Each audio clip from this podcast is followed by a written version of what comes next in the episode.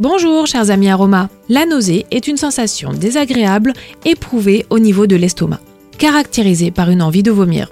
Problème de digestion, début de grossesse, mal des transports, traitement. Les origines des nausées sont nombreuses. Voyons ensemble comment les huiles essentielles peuvent enrayer ce symptôme très désagréable.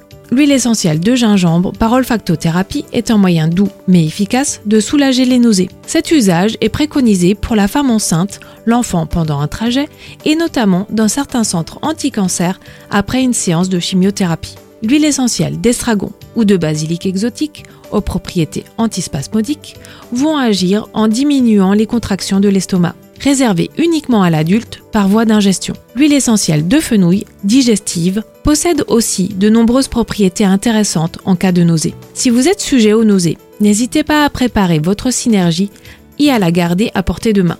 Pour couper court à cette sensation plus ou moins inconfortable, il vaut mieux agir le plus vite possible. De nombreuses huiles essentielles permettent de soulager efficacement l'envie de vomir en agissant de manière variée. Il convient de les adapter à la pathologie concernée. Je suis très heureuse de partager avec vous les bienfaits de ces merveilleux alliés et à très bientôt pour de nouveaux instants aromas avec Ercilia.